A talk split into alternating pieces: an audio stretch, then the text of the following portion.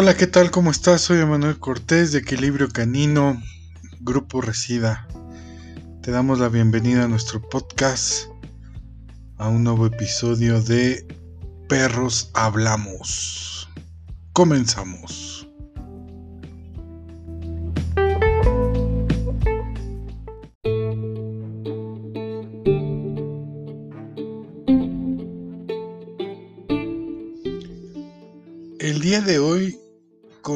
Por darte una felicitación por este inicio de año que comenzamos. Me da gusto poder grabar este, este nuevo episodio porque a pesar de las fechas y a pesar de, estar enfocados en otras actividades, eh, comenzamos ya a dar y a dar asesorías, a atender a, algunos peluditos vía, vía Zoom.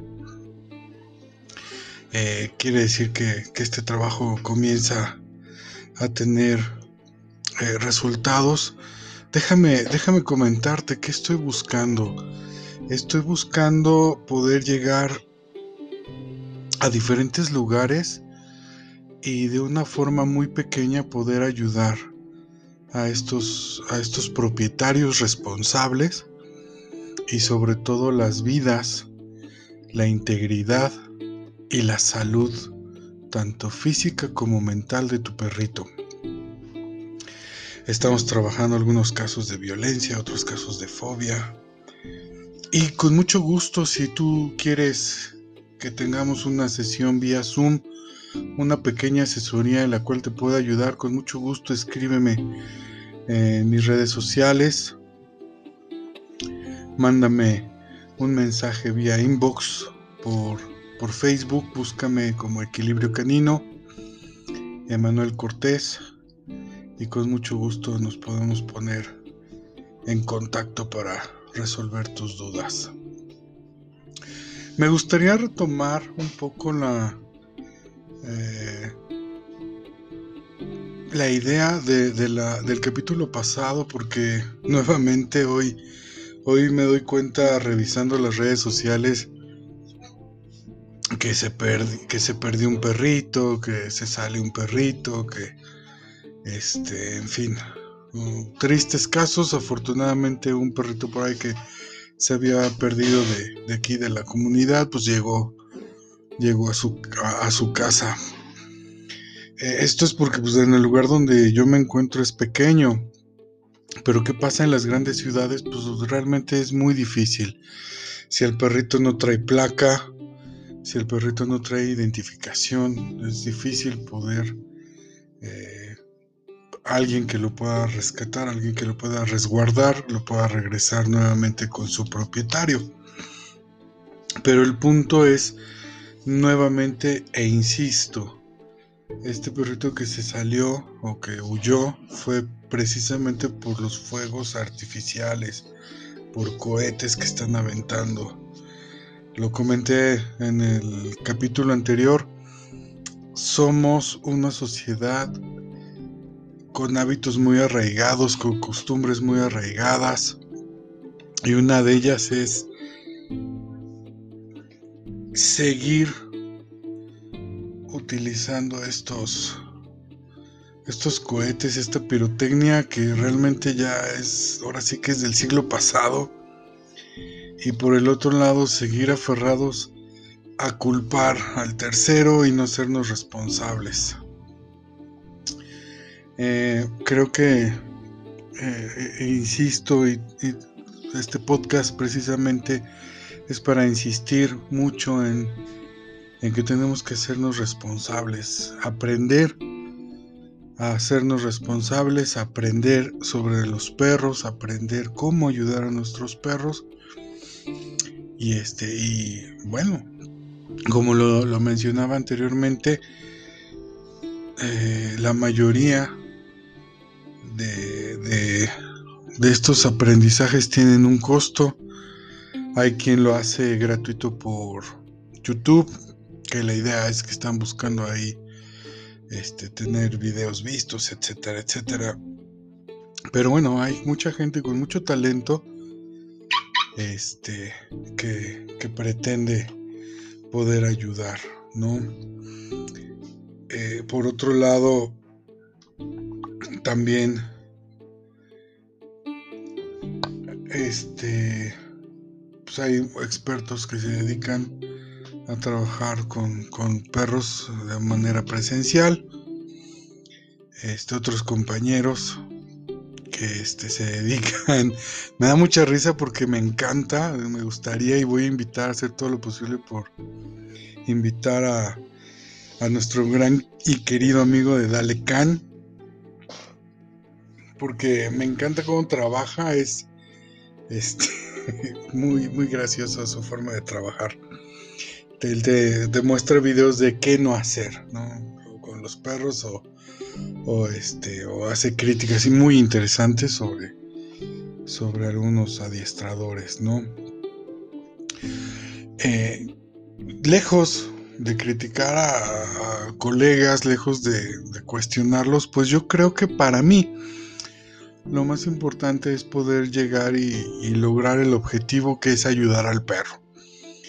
Hay adiestradores que trabajan con ciertas metodologías, hay adiestradores que crean nuevas metodologías de trabajo, hay adiestradores que trabajan completamente a, la antigua, a lo clásico, pero lo importante aquí es buscar el bien del perro. Entonces, eh, hay muchos videos, hay mucha gente que se dedica a esto.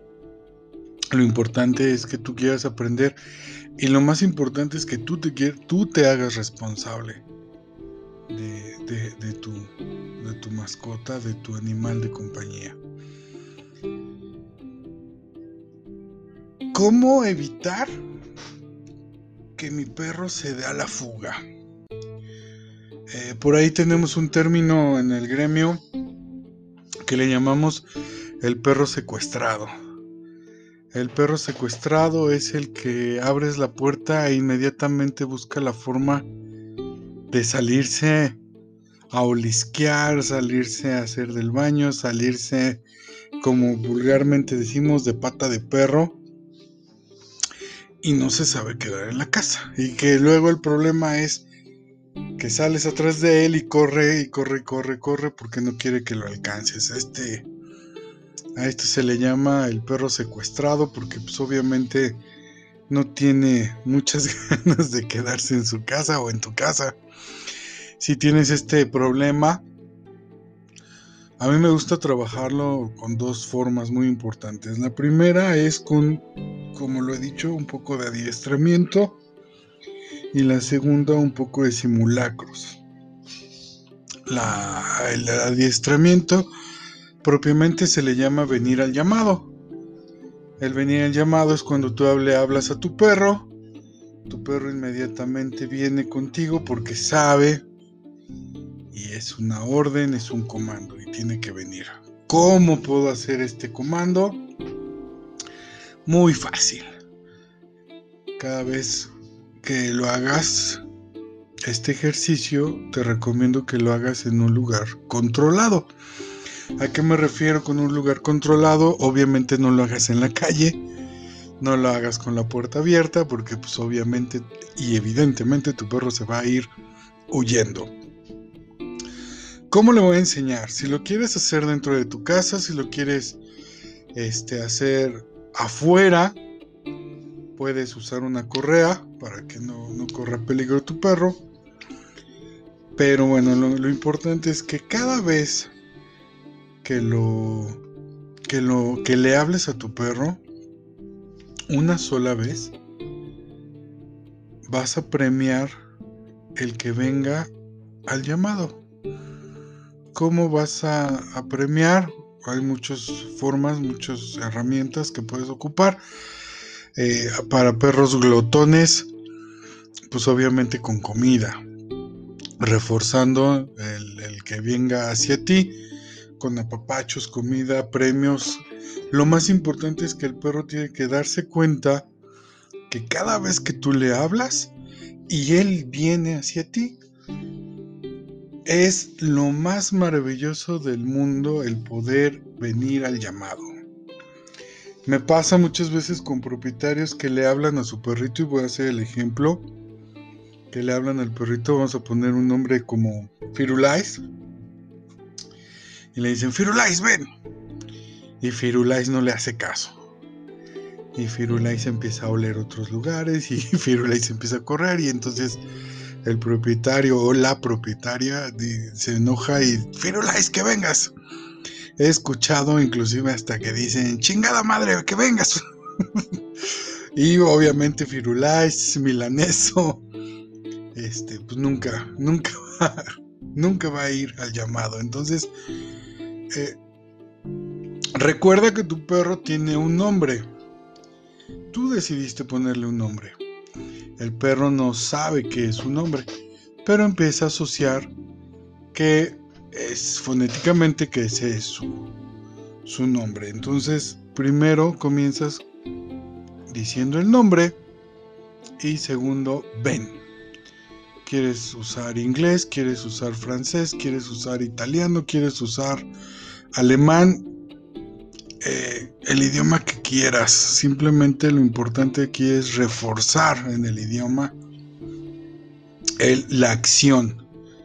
Entonces, si le dices Firulais, ven, y viene Firulais, pues ya le tengo preparado un pedacito de salchicha, un pedacito de croqueta, un pedacito de premio y obviamente al venir se lo entrego y premio.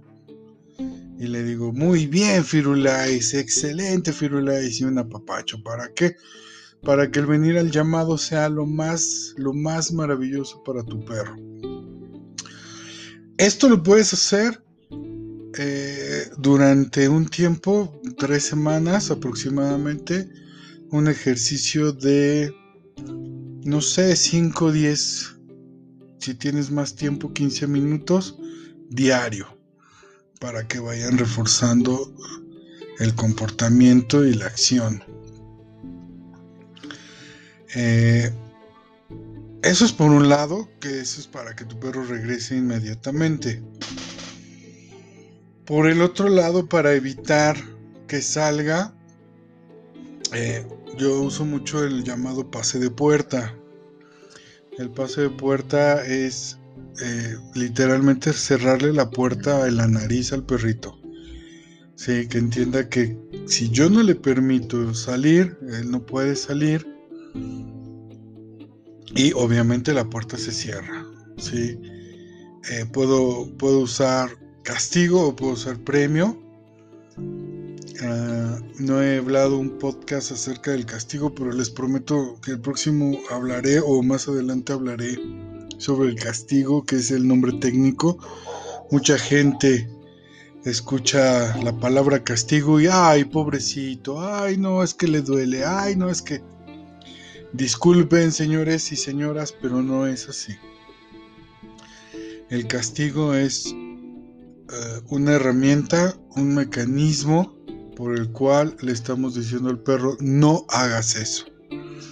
Sin necesidad de lastimarlo, sin necesidad de provocarle un trauma este, al perrito o una fobia. No, simplemente es, un, es una llamada de atención que podemos hacer este, con el collar, con la correa, con la pierna. Eh, no sé si gente que me escucha ah, haya visto a, César Millán, que, este, que él usa su, pie derecho con el, talón de su pie derecho y pega ligeramente al perro, ¿no? En la, parte de las costillas. Eso es un castigo.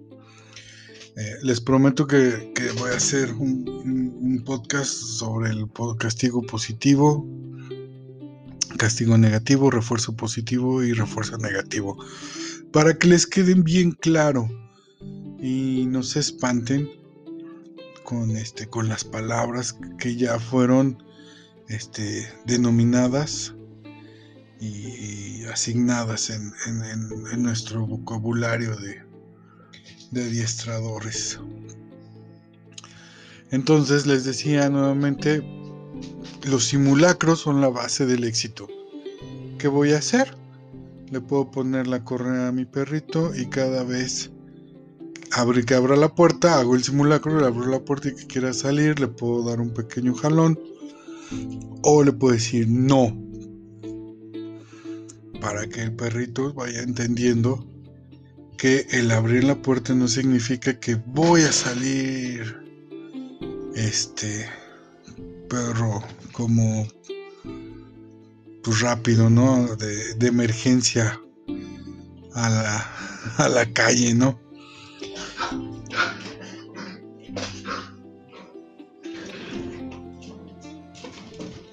Entonces,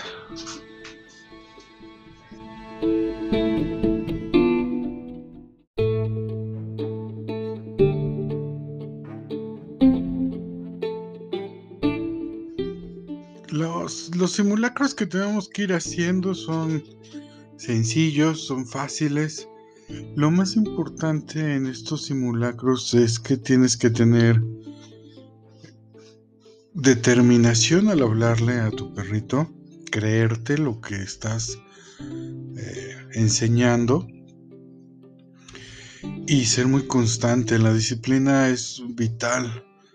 Lo he comentado muchas veces, los perritos son este, de hábitos, rutinas, rituales. Su memoria lo va asociando, lo va asociando cada día hasta que logramos fijar la conducta. Estos son ejemplos, eh, ayudas muy, muy sencillas. Obviamente trabajarlo pues implica ciertas eh, técnicas que evidentemente un profesional las tiene. Lo que estoy tratando es de ayudarte a comenzar a hacerlo y, darte cuenta si tú puedes hacerlo solo o no lo puedes hacer solo.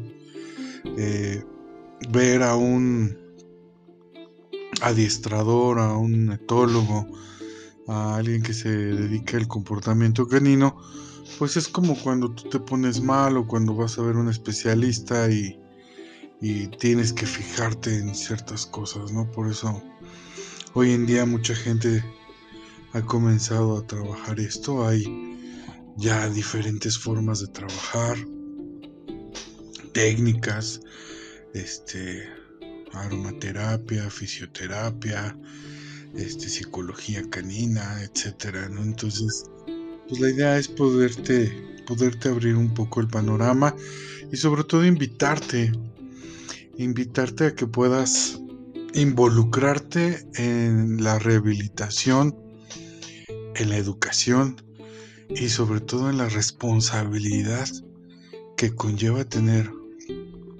a un perro. Entonces, eh, me gustaría cerrar este, este podcast con toda la mejor vibra posible para que este año mucha gente pueda hacer este cambio. Como lo he dicho al principio y en otros capítulos, somos una cultura muy difícil de poder cambiar hábitos, muy necia, muy terca en poder cambiar tradiciones, pero es muy importante, ¿no?